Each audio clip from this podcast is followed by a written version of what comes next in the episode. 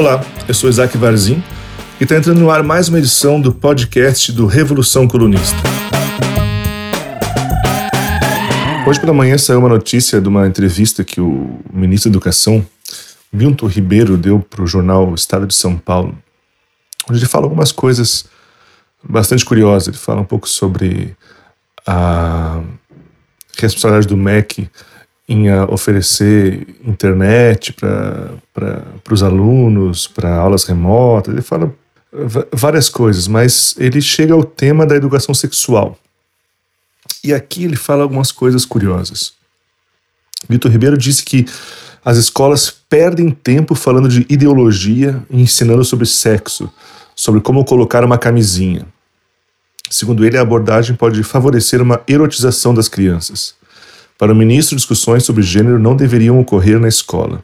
Abre aspas, né, a fala do ministro. Quando o menino tiver 17, 18 anos, vai ter condição de optar. E não é normal. A biologia diz que não é normal a questão de gênero. A opção que você tem como adulto de ser homossexual eu respeito, mas não concordo. Fecha aspas. Outra fala dele diz que é claro que é importante mostrar que há tolerância, mas normalizar isso e achar que está tudo certo é uma questão de opinião. Acho que o adolescente que muitas vezes opta por andar no caminho do homossexualismo tem um contexto familiar muito próximo, basta fazer uma pesquisa. São famílias desajustadas, algumas. Falta atenção do pai, falta atenção da mãe. Vejo um menino de 12, 13 anos optando por ser gay. Nunca esteve com uma mulher de fato, com um homem de fato, e caminhar por aí. São questões de valores e princípios. Professores estrangeiros, na opinião do ministro da Educação, não podem incentivar os alunos a andarem por esse caminho. Tenho certas reservas, diz o ministro da Educação, Milton Ribeiro.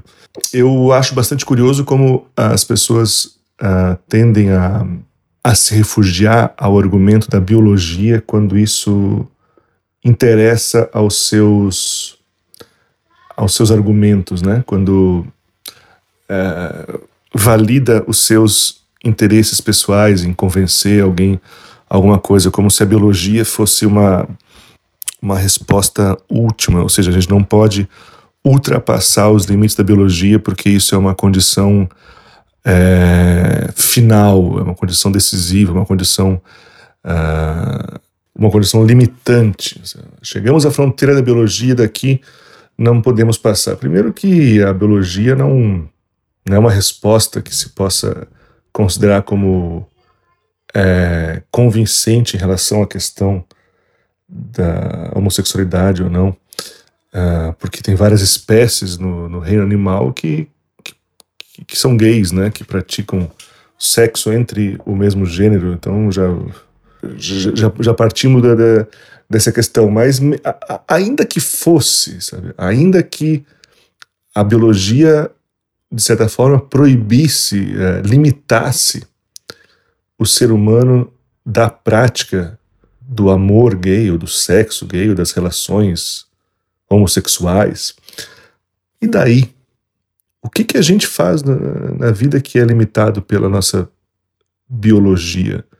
Na verdade, o ser humano, tudo que ele faz é uma luta para se firmar contra o seu processo natural e biológico. Por exemplo, você se você tivesse que respeitar a sua biologia, a sua natureza, se a busca do ser humano fosse em, uh, em, em, se conectar à sua natureza e não se desligar da sua natureza, você não usaria desodorante, por exemplo. Porque o seu cheiro natural é o cheiro do seu suor. Mas você diariamente coloca um produto artificial em você para bloquear o, o seu cheiro natural, para que você não sinta o seu cheiro natural. A natureza faz com que você queira ter parceiros sexuais para reprodução, para é, satisfazer o seu desejo por sexo, por prazer e seguir adiante. Mas a gente escolhe formar famílias, relações de afeto, de acordos, que são além da natureza. A natureza diz que você precisa acordar, comer, beber, se proteger e ter abrigo. Ponto.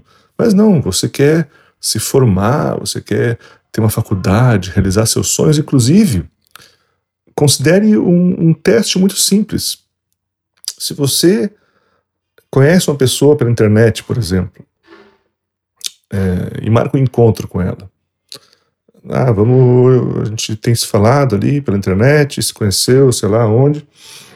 E agora a gente vai é, jantar. Marcamos um jantar num restaurante. Daí a gente se encontra nesse restaurante.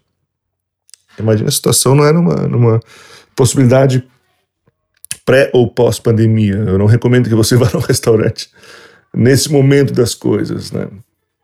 Mas enfim, você foi num restaurante com uma pessoa que você não conhecia e nesse dia você vai conhecer essa pessoa, então você vai trocar uma ideia com ela para vocês possam se conhecer melhor. Então, uh, você senta na frente da pessoa, vocês fazem um pedido, enquanto vocês estão esperando a, a comida chegar, ela olha para você e fala: Então, me diga quem você é. E você começa a falar. Repare que tudo que você vai começar a falar são coisas que não têm a ver com a sua natureza.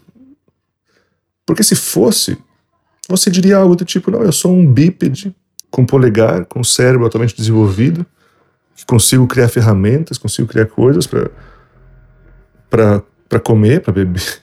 Sou uma fome, sou um poço de desejo, de angústia de ódio, de raiva, ao mesmo tempo de, de amor e de, de carência e de ansiedade. Isso é o que te forma como natureza, isso é o que a biologia te dá. Ponto. Mas não é isso que você fala. Você, ao se apresentar para alguém, você fala justamente o que te faz ser alguém para além da biologia.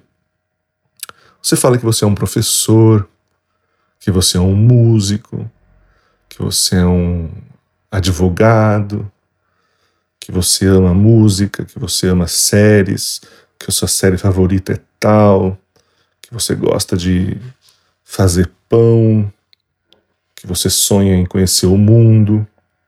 Tudo que você constrói como seu eu são coisas que vão justamente para além do que a biologia te limita, justamente o que não é a sua biologia. E é isso que nos faz humanos, é isso que faz a, nos faz ser, seres culturais, seres que constroem a sua própria vida, que constroem o seu mundo, que constroem o seu universo para além das limitações da biologia. Foi isso que nos desgrudou como espécie do restante da natureza.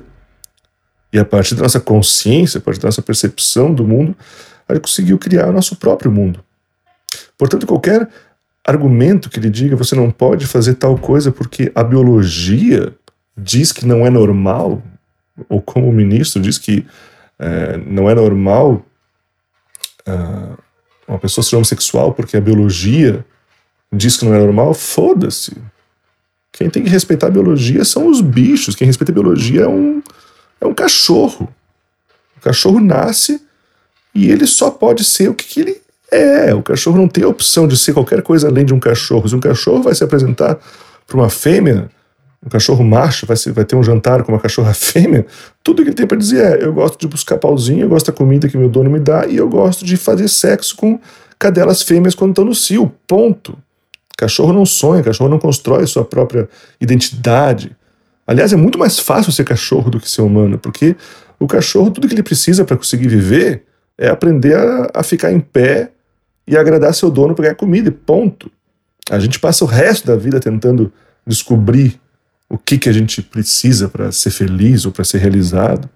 E, na verdade, vezes, morre sem saber, né? E creio que cada vez mais essa é uma reflexão importantíssima.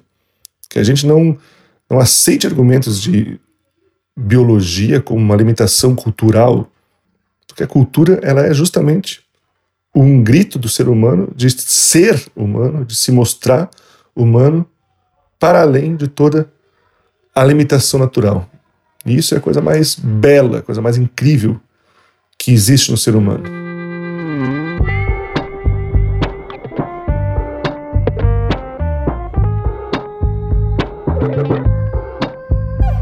Muito obrigado a você que assistiu esse episódio de hoje. Se você gostou, compartilhe com seus amigos. Não esqueça de ir lá no nosso YouTube, tem vídeo novo. Saiu hoje ainda, hoje, quinta-feira, saiu um vídeo novo no YouTube falando sobre a música nova da Anitta. A gente falou um pouco sobre isso aqui na segunda-feira, na terça-feira, desculpa, aqui no podcast. E o assunto. O assunto rendeu e a. e virou um, um, um vídeo lá. Recomendo que você assista. Inscreva-se no nosso canal no YouTube e se você tem acompanhado esse canal, se você gosta do nosso trabalho, considere se tornar um apoiador financeiro desse projeto. A gente tem uma, uma campanha de financiamento coletivo, pessoas nos ajudam a partir de 10 reais. E com isso, colaboram para que a gente consiga dedicar mais tempo, mais foco a esse trabalho, podendo gerar mais conteúdo. Considere ser um apoiador. O link para nossa campanha de financiamento coletivo está na descrição desse podcast ou no nosso YouTube. É bem fácil de achar. Muito obrigado pela audiência e nos vemos amanhã.